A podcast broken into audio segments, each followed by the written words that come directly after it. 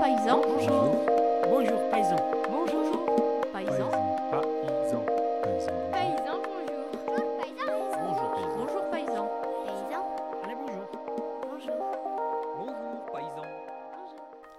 Bonjour et bienvenue. Vous écoutez le podcast de Paysan, éditeur d'objets et de contenus pour valoriser les savoir-faire, découvrir des lieux et cultiver le lien avec les gens. Aujourd'hui, nous allons à la rencontre d'Eugénie, linicultrice en Normandie, qui va nous parler de la culture et du travail du lin, plante écologique par excellence. Paysan vient aujourd'hui à la rencontre d'Eugénie Roulant. Eugénie, que cultivez-vous? Bonjour, donc euh, nous on cultive euh, le savoir-faire, Mais encore. mais encore. donc le lin c'est une histoire de transmission et de savoir-faire. Donc c'est pour ça que je trouve que le savoir-faire ça va très bien euh, avec la culture du lin, parce que c'est assez Vous- spécifique. Vous cultivez le lin. Comment on appelle euh, un agriculteur, une agricultrice qui cultive le lin? Donc un liniculteur ou une linicultrice. Alors aujourd'hui, euh, il y a du vent, euh, donc on s'est abrité. Vous pouvez nous dire où on est? Donc ici on est dans le corps de ferme de, de la ferme. on est sous le hangar où on stocke le matériel, notre récolte de lin, notre récolte de paille. Et donc euh, voilà, je ne sais pas quoi dire. Vous disiez tout à l'heure que vous aviez ici du matériel euh, spécifique pour le lin, justement. Vous pouvez nous, nous- nous- nous décrire un peu C'est quel type de, de- de matériel, du coup? Oui, donc ici on est euh, à côté d'une retourneuse à lin. Donc c'est pour, euh, je pense qu'on va en parler après dans les différentes étapes de la récolte. Et l'autre machine, c'est pour enrouler le lin justement pour faire les boules pour le stockage. Et on est donc entouré de champs de lin. C'est ça. Vous, avez, euh, vous cultivez le lin sur combien d'hectares? Donc euh, nous, on a une exploitation de 90 hectares. Et donc sur les 90 hectares, on fait une petite vingtaine d'hectares de lin euh, tous les ans. Vous cultivez quoi d'autre à côté Donc du lin? on cultive du blé, du colza, de l'orge, du lin et des betteraves sucrières. Vous avez dit nous, ça veut dire que le lin, c'est une histoire de famille, c'est une tradition familiale? C'est ça. bah, euh, il y a mon père faisait, faisait du lin, mes grands-parents faisaient du lin, mes arrière-grands-parents faisaient du lin.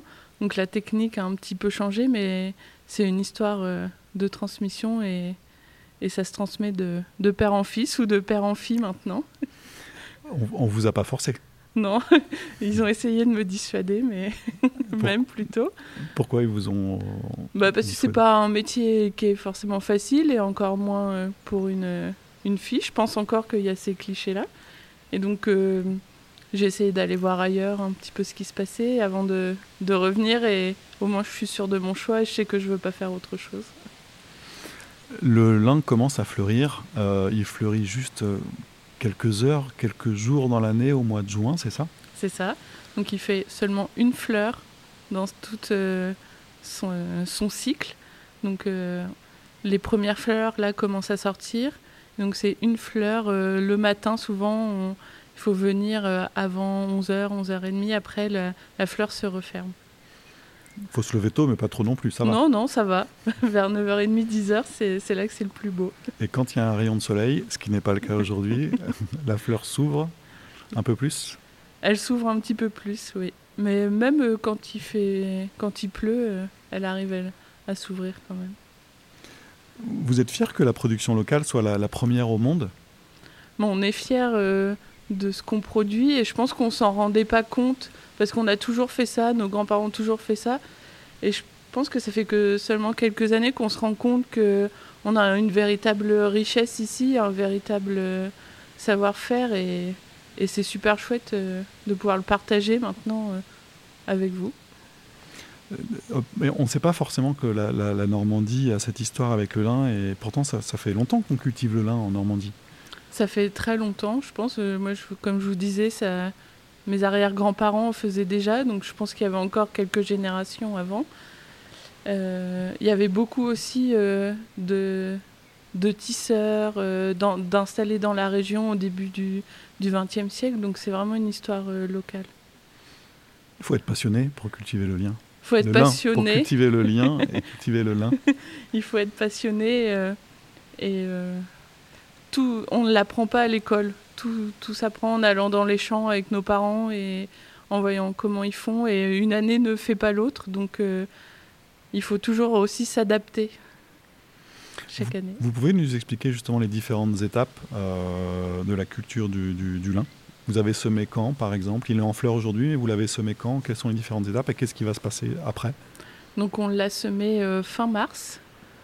Donc souvent c'est ça, c'est entre la à partir du 20 mars jusqu'au 10 avril, les périodes de semis.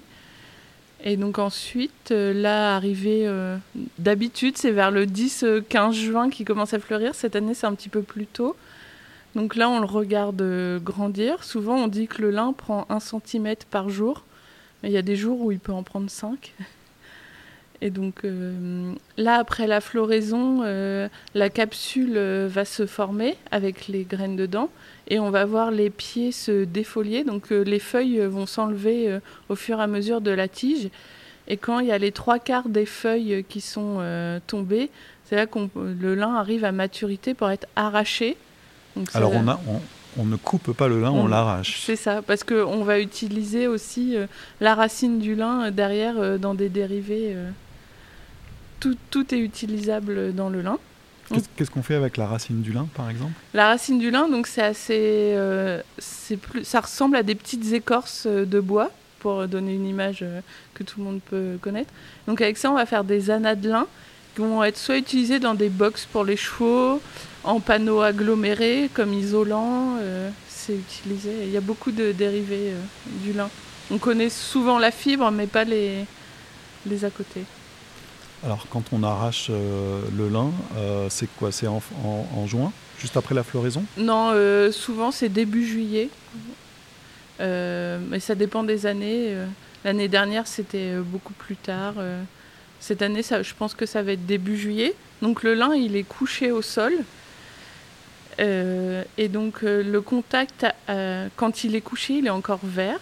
Et donc le contact avec le sol va faire que les champignons du sol vont détériorer l'écorce et former, c'est là qu'on va voir apparaître les, fibres du lin que vous retrouvez dans vos vêtements. Et donc pour que cette décomposition soit homogène, il va falloir retourner le lin. Donc c'est pour ça qu'on a une machine spécifique qu'on parlait au début de l'interview. Mhm. Et donc euh, un retournement, ça peut être fait euh, jusqu'à deux à trois fois euh, avant d'être d'être enroulé. Et nous, on a la Cette- Alors cette, cette, cette période-là, c'est ce qu'on appelle le, le- le le rouissage, rouissage. c'est ça.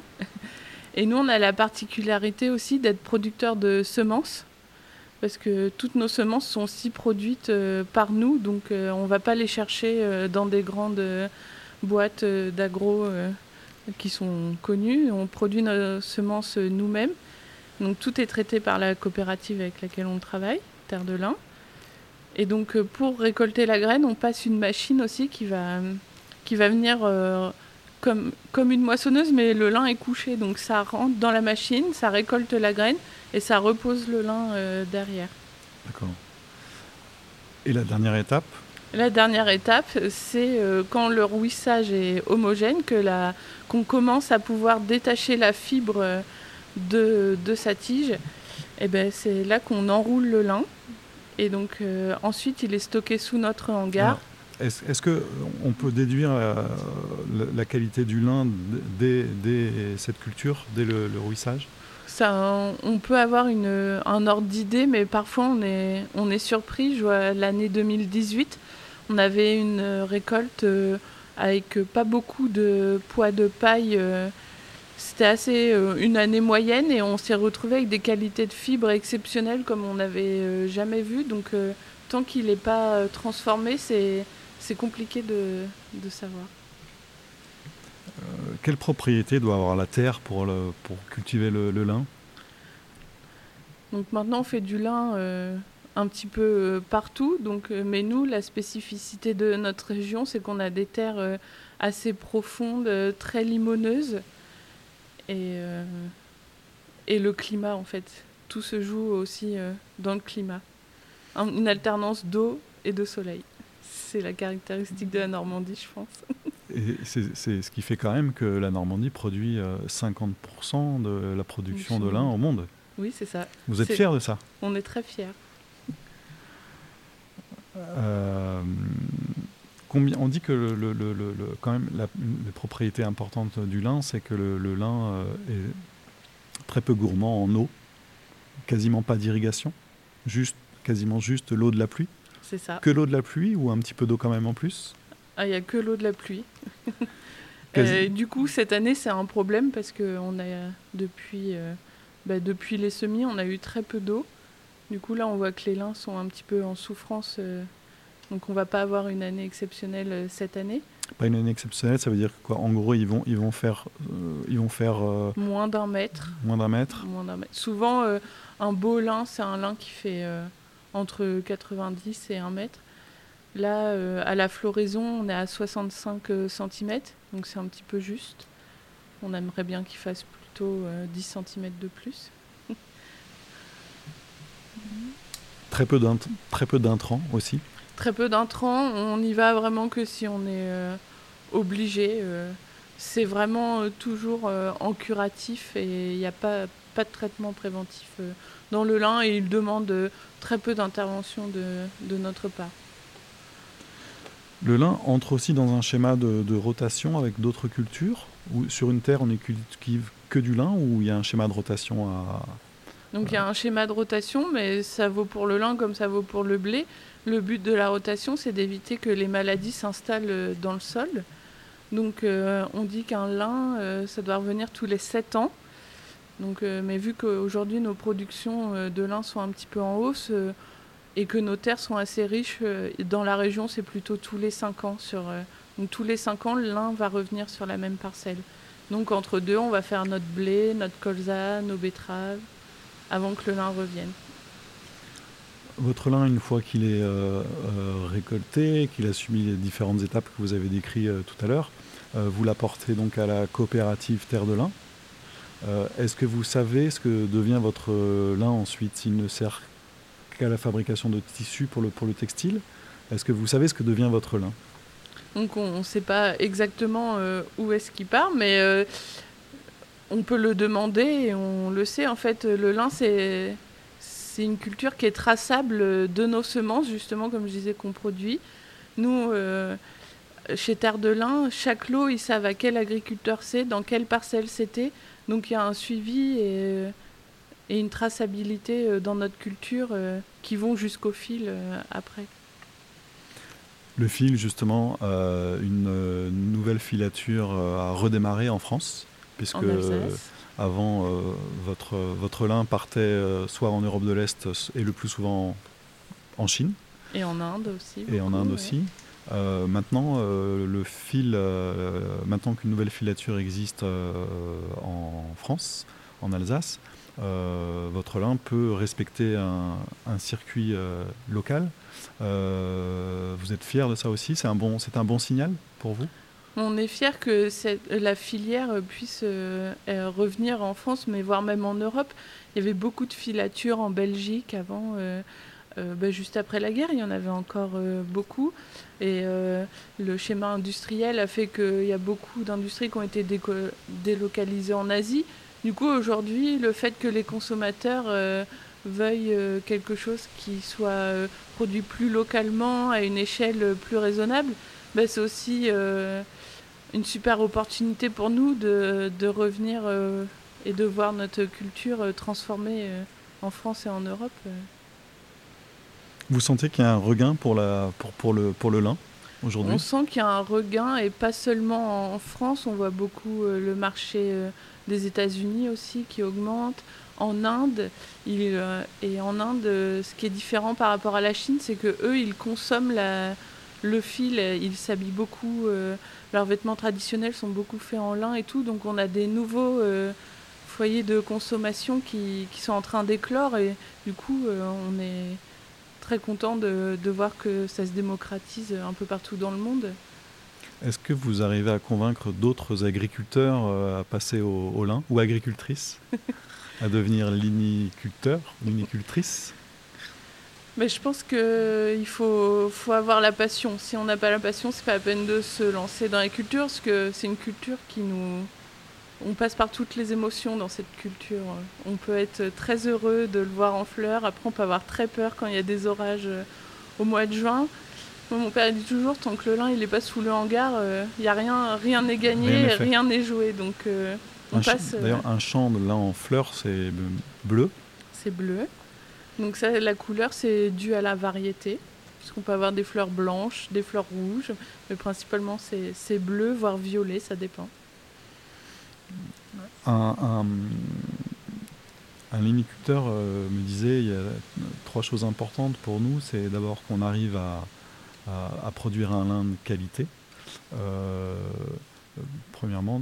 Deuxièmement, de- d'être euh, RSE, respecter euh, la, la planète et, et aussi le social, la, valeur, la valeur travail. Et le, et le troisième point, c'est qu'on arrive aussi à, à gagner notre argent. Est-ce qu'aujourd'hui, avec le lin, vous arrive à faire plus de marge qu'avec le blé, par exemple? Aujourd'hui, euh, sans le lin, on ne se dégagerait pas de revenus euh, convenables sur l'exploitation. C'est c'est le- la première culture, c'est notre première source de revenus. C'est aujourd'hui, c'est le lin. Et ça, c'est le cas depuis seulement euh, quelques années où justement on voit la consommation augmenter et du coup on voit que les prix derrière aussi sont plus rémunérateurs pour nous. Mais ça n'a pas été le cas pendant il y a 20 ans, c'était pas le cas, c'était pas et le- ils ont quand même pourtant continué à produire du lin euh, pour garder ce savoir-faire euh, dans la région. Quelle est la partie du- de votre métier que vous préférez? Euh, me lever le matin à 5 heures et voir le lever de soleil, c'est magnifique les couleurs. Sur le lin de champ en fleurs Sur, Sur le champ de lin en fleurs Ouais, euh, avant, avant le lever de soleil, il n'est pas encore en fleurs, mais juste de voir un tout petit peu de brume, euh, même euh, dans un champ de blé, de voir euh, la brume au-dessus des épis avec un petit rayon de soleil, c'est, c'est juste magnifique et on a l'impression d'être privilégié et d'être seul au monde euh, à cette heure-là. Votre cote de travail, si vous en avez une, est en, est en lin? Non, elle n'est pas en lin et j'en ai jamais vu en lin et du coup je trouve que c'est une super idée d'un produit à lancer. s'il y a des maisons qui, qui souhaitent se lancer là-dedans, on est preneur. Après une bonne journée de travail, vous vous couchez dans, un, dans des draps en lin? Alors j'aimerais bien tout le temps, mais c'est pareil. euh, nous, on est. Le, je sais que pour euh, beaucoup de personnes, acheter en lin, un- le, le frein, euh, c'est le prix. Mais aujourd'hui, si vous voulez de la qualité quelque chose qui est produit localement et que nous, on soit bien rémunérés, ben, derrière, il faut, il faut mettre le prix. Et, et c'est un prix juste pour tout le monde et pour chacun des acteurs de la filière. Alors, chez Paysan, on va euh, éditer notre premier objet, euh, qui sera une poche en lin, pour répondre à la problématique euh, du tote bag en coton. Votre avis sur le sujet? Donc moi je trouve que c'est une super idée, que c'est le premier geste qu'on peut faire, c'est d'avoir soi-même son sac de course fait en lin et, et allez-y, euh, lancez-vous. On pourra venir récupérer les premières poches euh, en lin paysan euh, en septembre dans l'atelier paysan euh, à Paris. Est-ce que vous viendrez nous voir pour venir à la rencontre des gens qui auront acheté cette poche? Nous on est toujours super heureux de faire partager notre métier et, et d'expliquer aux gens, je pense que c'est le premier moyen de lutter contre l'agribashing et toutes les critiques qu'on peut entendre, c'est de nous-mêmes expliquer ce qu'on fait, comment on le fait et que et donc euh, oui, avec plaisir, on peut venir témoigner et, et expliquer notre métier euh, avec plaisir. Quel est l'objet qui vous suit tous les jours? Du coup, c'est mon téléphone. Parce que moi, j'ai lancé une page sur les réseaux sociaux justement pour expliquer euh, au quotidien qu'est-ce qu'on fait sur l'exploitation, pourquoi on le fait.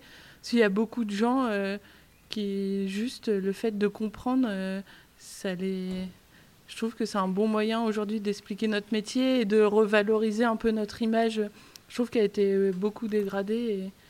Et, et du coup, en passant par les photos et les explications, on essaye de montrer ce qu'on fait et pourquoi on le fait?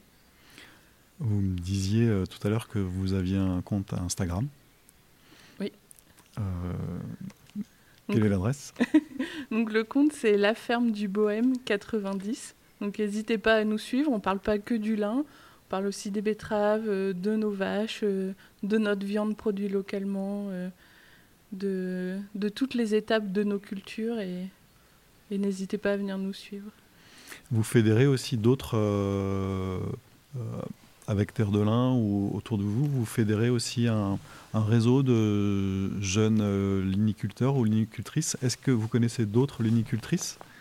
Des linicultrices, oui, donc j'en connais d'autres. on n'est pas nombreuses, c'est pour ça qu'on se connaît assez bien. Et oui, donc il y a un groupe de jeunes aussi qui est. Donc on est tous à peu près du, même âge et on a décidé de se rencontrer régulièrement pour euh, justement essayer d'apprendre à connaître euh, l'aval de la filière, de justement où est-ce que va notre lin, comment euh, nous est-ce qu'on peut communiquer dessus et, faire parler de nous. Donc voilà, on essaye de se retrouver et, et d'avancer sur ces sujets-là. Si vous aviez euh, justement un- un- une personne, une personnalité ou euh, un collectif à nous conseiller pour une prochaine interview, ce serait qui? Donc euh, ça n'a rien à voir avec le lin. Et donc c'est un ami à moi qui était... Moi j'ai fait mes études à Lille. Et donc lui, il a lancé... ça s'appelle Culture en ville, c'est sur Paris. Et donc c'est de l'agriculture urbaine. Ils font des potagers sur les toits. Donc soit sur des toits d'entreprise, soit pour des particuliers. Et je trouve que leur histoire euh, est super et que c'est une super démarche pour ramener l'agriculture en ville et, et justement que les gens le fassent eux-mêmes euh, et comprennent.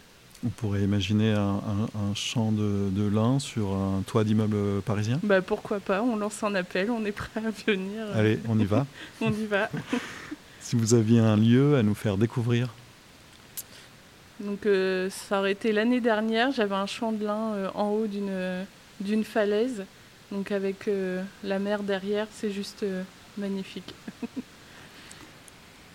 Je vous donnerai pas l'adresse, il faudra venir vous voir d'abord. c'est ça. Quelles questions avons-nous oublié de vous poser? Depuis quand est-ce que je suis agricultrice? Donc moi c'est ma première année, j'ai acheté la, la ferme de mon père euh, cet vous êtes, et, automne. vous, et vous êtes très jeune, vous avez commencé. euh, J'ai 30 Avant-hier. ans. et donc ça faisait déjà 5 ans que j'étais salariée sur la ferme, donc c'est pas ma première euh, expérience, mais c'est la première où c'est moi qui ai pris les décisions, qui prend les, les chemins techniques, les choix techniques. C'est... Et donc toujours avec euh, l'appui de mon père. Et, et je trouve que c'est super euh, aujourd'hui de pouvoir euh, avoir cette transmission. Euh, moi, je- du coup, là, je suis en plein dedans. Et euh, c'est génial la relation qu'on peut avoir et de pouvoir compter sur quelqu'un euh, pour ces premières années où on n'est pas toujours sûr. euh, c'est super génial. Il y a des choses que vous avez changées du coup par rapport à- aux, aux méthodes précédentes euh, ou pas? Au niveau des méthodes de culture, non, j'ai pas changé parce que mon père il était déjà euh, axé sur euh, une culture raisonnée, donc plutôt essayer d'aller voir son champ avant d'aller traiter et, essayer de, voir les choses un peu différemment. Après, je pense que ça va venir au fur et à mesure. Les premières années, on essaye aussi de se rassurer et, de. Mais euh, donc euh, et le, la seule chose qui est, nouvelle sur l'exploitation, c'est la vente euh, de viande issue de la ferme en caissette, donc que en local et, pour nous avoir un meilleur revenu aussi. Et je trouve qu'on avait perdu ce lien avec les gens en faisant, parce qu'on fait beaucoup de culture industrielle et du coup de vendre directement aux consommateurs, d'avoir directement leur avis. euh, moi, ça, je m'épanouis dedans et de pouvoir avoir ce contact, euh, je trouve que c'est super et, et c'est ça qu'on avait un petit peu perdu. Donc non seulement vous cultivez le lin, mais vous cultivez le lien aussi. avec les, les gens autour et, et c'est super. Ben, merci de nous avoir euh, reçus ici. Maintenant, on va, on va braver le, le vent pour aller euh, euh, voir les, les- les champs euh, avec vous. Vous allez nous emmener où? Donc euh, là, c'est juste euh, à côté du hangar, vraiment dans le corps de ferme. On a une, une parcelle de lin, donc on, on- je vais venir vous montrer les premières fleurs et, et vous allez voir, c'est magnifique. Merci beaucoup. Merci à vous. Merci beaucoup à Eugénie de nous avoir accueillis sur son exploitation. Merci à tous de votre écoute. Pour ne rater aucune de nos futures rencontres, n'hésitez pas à vous abonner à la chaîne Paysan ou à nous retrouver sur Instagram at Paysan officiel. Paysan vous dit à très vite pour cultiver le lien.